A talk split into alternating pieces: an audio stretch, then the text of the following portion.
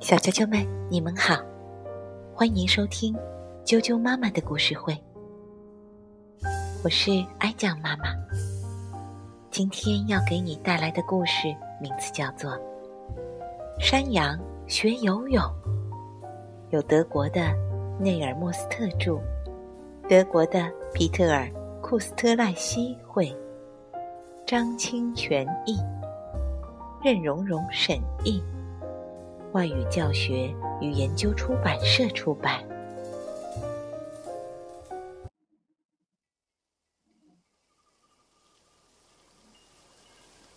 从前，所有的动物都要去上学。开学第一天，动物们都兴冲冲的来到学校。大家坐在长凳上，既兴奋。又好奇。老师念课程表的时候，同学们叽叽喳喳的议论个不停。我我，我喜欢游泳课。一位同学说：“因为他已经学会一点儿了。”另一位同学却哞哞的叫着说。我讨厌飞行课。至于爬树和奔跑这两门课程嘛，有的同学很喜欢，有的同学却一点儿都不感兴趣。开始上课啦！第一节是游泳课，鸭子开心极了。要知道，他可是个游泳健将。快要下课的时候，大家进行了一场游泳比赛。鸭子第一个冲到了终点，连企鹅老师都比不过它。嘎嘎，鸭子得意的叫着，一摇一摆的去上下一节课——爬树课。爬树课上，小马非常努力。刚刚上飞行课的时候，他重重的摔在了地上，真是太丢脸了。猫头鹰老师差点儿给他打了最低分。从这以后，他不得不参加飞行补习班。爬树课一开始，星星老师就认真的教给大家爬树的要领：先用胳膊。再用腿，小马先用前蹄夹紧粗壮的树干，再用后蹄使劲儿蹬。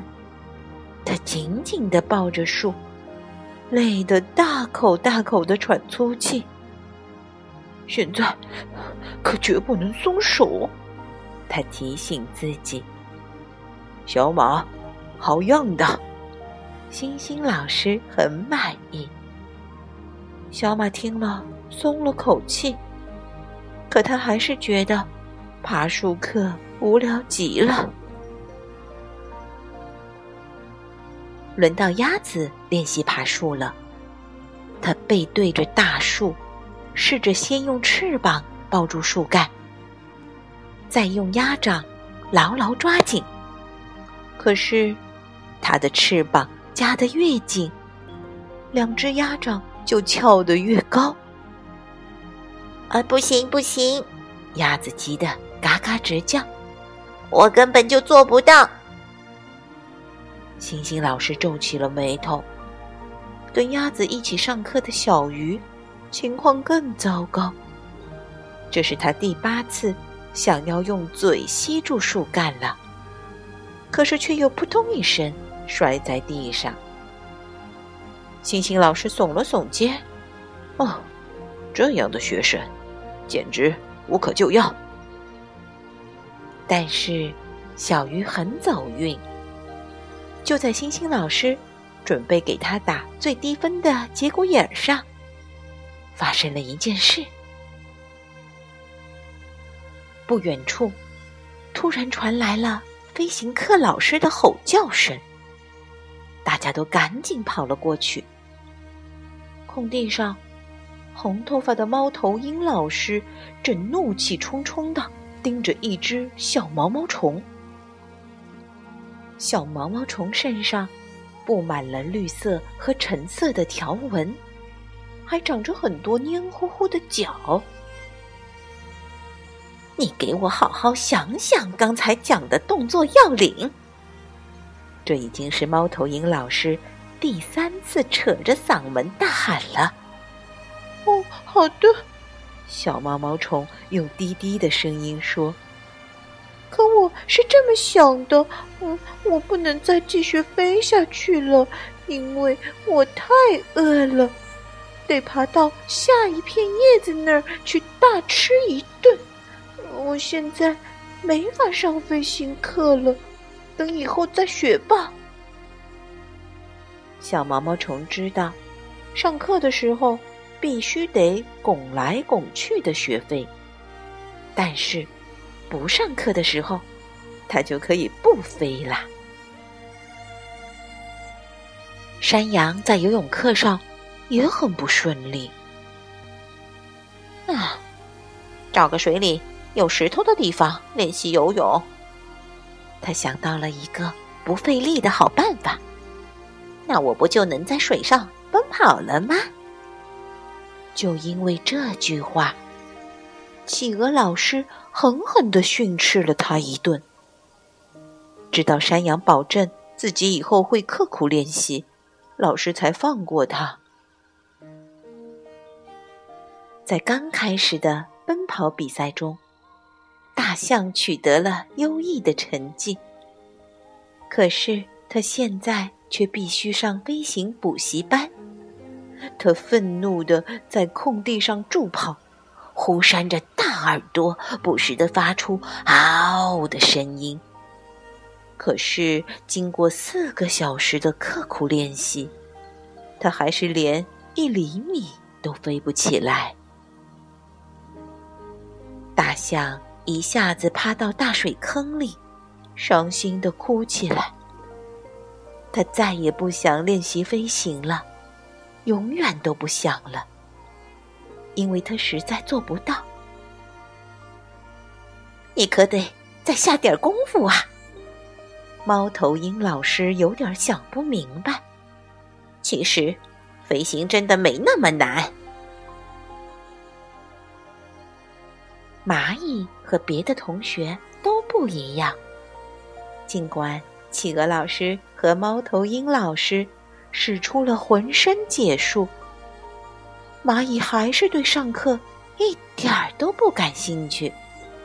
他之所以能老老实实的听老师们讲课，是为了下课后能去做自己喜欢的事。他刚才在路上捡到了一颗松果。尽管这颗松果的体积是他身体的三倍，他还是打算把松果扛回家。星星老师倒是很喜欢这个大力士。每当其他老师称蚂蚁为问题学生，或者教导他要想掌握一门技能就必须刻苦训练时，星星老师总会站出来替蚂蚁说几句话。呃，不过，呃，但是，呃，我亲爱的同事们，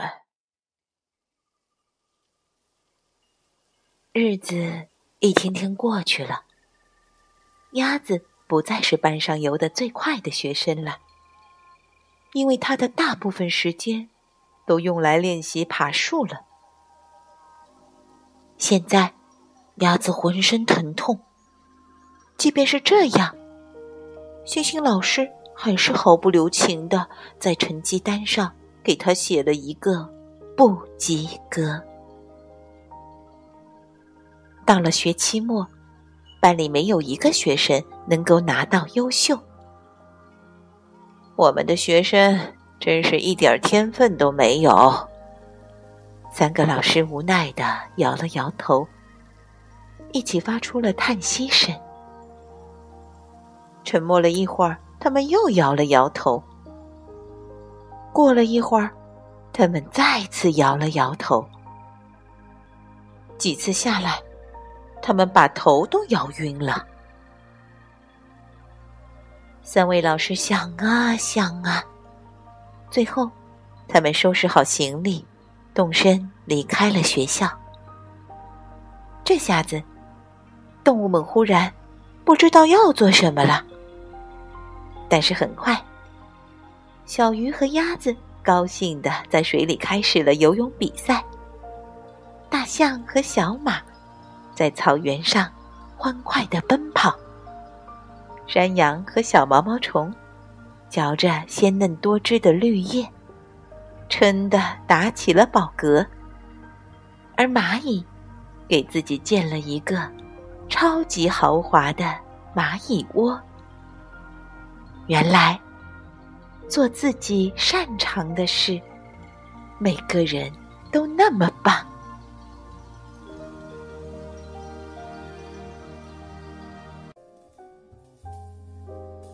小啾啾们，今天的故事就讲到这儿了。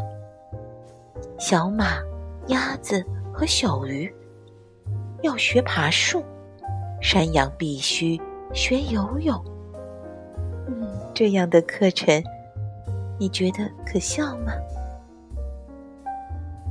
其实，在这个世界里，缺少的从来都不是天分，而是发现天分的眼睛和保护天分的心灵。晚安。